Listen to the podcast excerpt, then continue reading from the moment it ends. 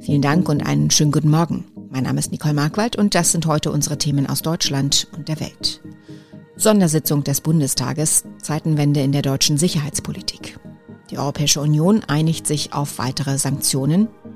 Russlands Präsident lässt Atomstreitkräfte des Landes in Alarmbereitschaft versetzen.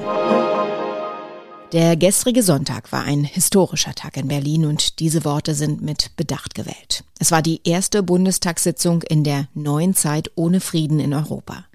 Und das, was Bundeskanzler Olaf Scholz auf der Sondersitzung ankündigte, markiert den Beginn einer neuen Sicherheitspolitik Deutschlands. Mit dem Überfall auf die Ukraine hat der russische Präsident Putin kaltblütig einen Angriffskrieg vom Zaun gebrochen. Aus einem einzigen Grund, die Freiheit der Ukrainerinnen und Ukrainer stellt sein eigenes Unterdrückungsregime in Frage.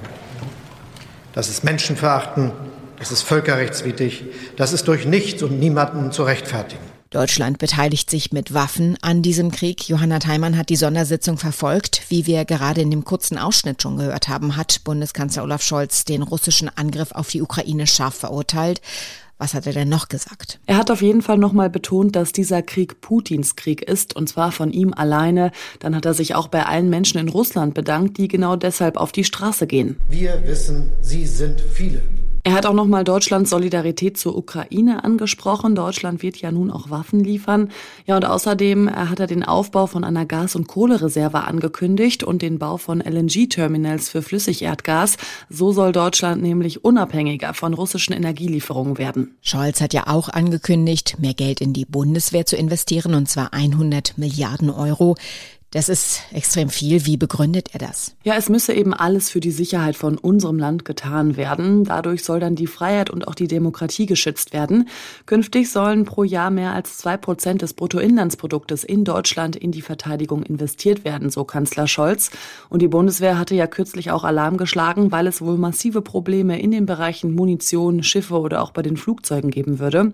Unionsfraktionschef Friedrich Merz sagte aber auch, dass ein Sondervermögen erstmal bedeutet, dass auch neue Schulden aufgenommen werden müssen. Wie hat diese Sitzung auf dich insgesamt gewirkt? Ich fand besonders den Start sehr bewegend. Gleich zu Beginn, als die Bundestagspräsidentin Bärbel Baas den ukrainischen Botschafter Melnik begrüßt hat, gab es minutenlang Applaus und Standing Ovation.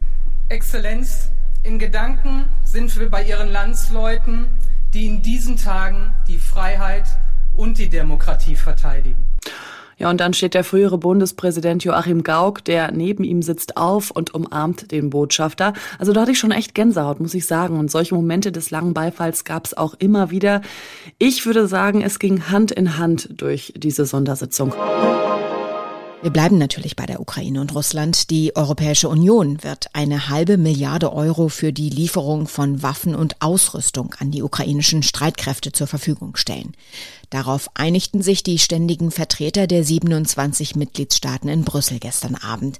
Das haben mehrere Diplomaten der deutschen Presseagentur bestätigt. Zudem wurde den Angaben zufolge eine Einigung auf Sanktionen gegen russische Oligarchen erzielt. Einzelheiten von Dieter Ebeling aus Brüssel.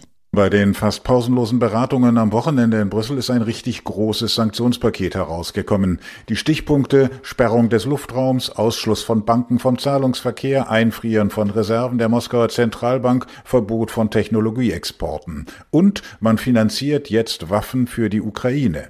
Aber die EU hat auch eine bisher noch nie benutzte Richtlinie ausgegraben, damit Flüchtlinge aus der Ukraine in der EU unbürokratisch aufgenommen werden können. Die Botschaft ist klar, die EU akzeptiert Putins Überfall nicht.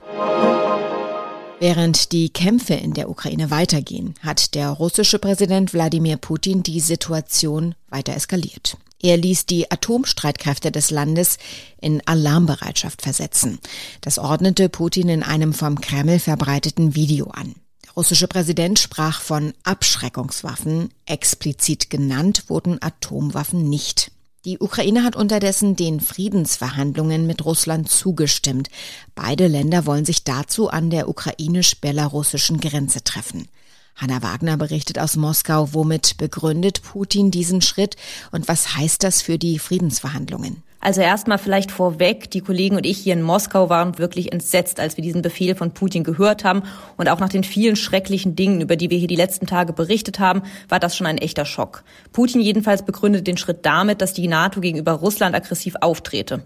Was das jetzt konkret für die russisch-ukrainischen Verhandlungen bedeutet, ist schwer abschätzbar. Aber klar ist, dass man im Westen jetzt ganz grundsätzlich noch mehr als ohnehin schon vor der schwierigen Aufgabe steht, irgendwie einen Ausweg aus dieser Eskalationsspirale zu finden, ohne dabei Putins Ukraine-Krieg nicht klar zu benennen und darauf auch zu reagieren.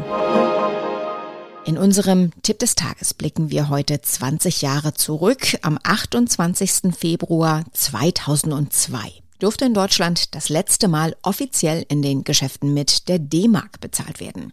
Ganz so streng, wie es jetzt klingt, lief das allerdings nicht und manche bunkern bis heute D-Mark, meist ohne es zu wissen. Ronny Thorau berichtet, angeblich schlummern irgendwo noch 12 Milliarden D-Mark. Ja, da sieht man mal, wie viel Matratzen, Sofaritzen, Kissen und Möbelschubladen es gibt, in die ewig keiner mehr reingeguckt hat. Regelmäßig gibt's Meldungen, dass zum Beispiel jemand eine alte Kommode verkauft oder verschenkt und der Neubesitzer dann plötzlich einen D-Mark-Schatz drin findet. Auch in Buchseiten als Versteck- oder Lesezeichen finden sich immer mal wieder D-Mark-Scheine. Und noch mehr als Scheine liegen alte Markmünzen überall rum. Viele bei Sammlern, viele aber auch bei Menschen, die sich ein Souvenir damals aufheben wollten. Aber viele Münzen sind auch irgendwo versteckt oder hingekullert. Also für alle D-Mark-Nostalgiker, die Mark wird wohl nie ganz verschwinden. Aber wenn man welche findet, kann man damit noch bezahlen. Naja, also damals 2002, als der 28. Februar offiziell der letzte Tag war, wo man mit D-Mark in Geschäften bezahlen durfte, da waren viele Einzelhändler noch kulant, weil sie genau wussten, da ist noch viel altes Geld im Umlauf. Eine ganze Weile herrschte da fröhliches Mark-Euro-Mischmasch an den Kassen. Und später lockte der Einzelhandel auch immer gerne mal wieder so mit Markzahltagen, um an die altertümliche Kohle zu kommen. Inzwischen ist das aber Einzelhändlern zu teuer, die Münzen und Scheine da selbst umzutauschen. Aber privat kann man das immer noch bei der Bundesbank und zwar zeitlich unbegrenzt. Da sind übrigens schon Einbrecher aufgeflogen, die haben D-Mark irgendwo gefunden, zur Bundesbank getragen und sind dann aber geschnappt worden. Da hat der Berufszweig Einbrecher sogar mal was Praktisches. Ohne die hätten wir noch viel weniger alte Markschätze gefunden. Und zum Schluss blicken wir heute auf das Thema Corona-Impfung, denn der neue Impfstoff von Novavax wird nach Einschätzung von Bundesgesundheitsminister Lauterbach Anfang dieser Woche starten können. Der Impfstoff könnte gerade im Gesundheitsbereich eine Brücke für den einen oder anderen sein, der sich bisher noch nicht hat impfen lassen. Diana Kramer berichtet aus Berlin. Diana, kann jeder sofort diesen neuen Impfstoff bekommen? Na, wie es heißt, soll Nuvaxovid zunächst vorrangig Beschäftigten im Gesundheitswesen angeboten werden. Generell soll er aber auch für alle in Arztpraxen verimpft werden. Erste Bundesländer wie das Saarland oder Hamburg haben schon am Wochenende mit den Impfungen begonnen, zum Teil auch ohne Termin. In den meisten anderen Ländern geht geht's dann in dieser Woche los. Es gibt Hoffnungen, dass der Novavax-Impfstoff eine Alternative für manche sein könnte, die Vorbehalte gegen die mRNA-Impfstoffe von BioNTech oder Moderna haben. Weil das Verfahren ein anderes ist?